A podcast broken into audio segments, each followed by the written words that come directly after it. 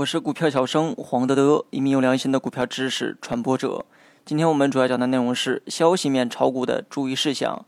一个能让你赚钱的消息啊，背后呢肯定有九个让你赔钱的消息。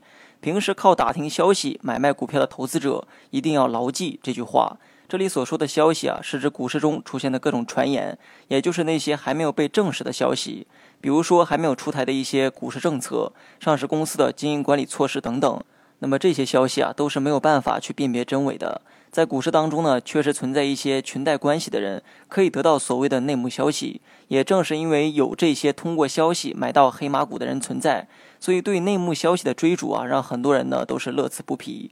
很多人听到这个消息啊，就会选择重仓介入。这种做法其实非常危险。很多时候，消息一旦落空，往往是致命的。本该期待暴涨的股票，很可能呢会出现暴跌。所以，对于股市当中的多种消息啊，我有以下几点需要提醒大家：第一，消息在股市中啊，往往都不是凭空产生的，消息往往要追溯到源头。而消息的散布者为什么非要让你知道呢？如果是亲属家人的关系，或许会让你占这个便宜，而且除你之外，绝对不会告诉其他人，更别说把消息散播出去，让所有人都去知道。这种做法本身呢，就有很多疑点。第二。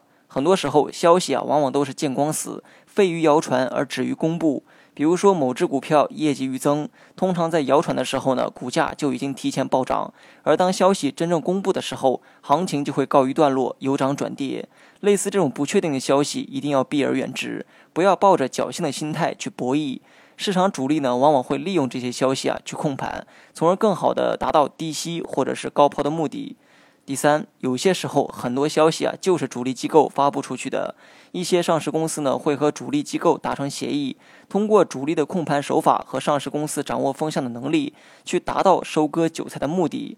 有时候往往会利用利空消息，让主力获取廉价的筹码，而不断发布利好消息，股价呢也走出一轮大涨的时候，往往就是主力资金出货了结的时候。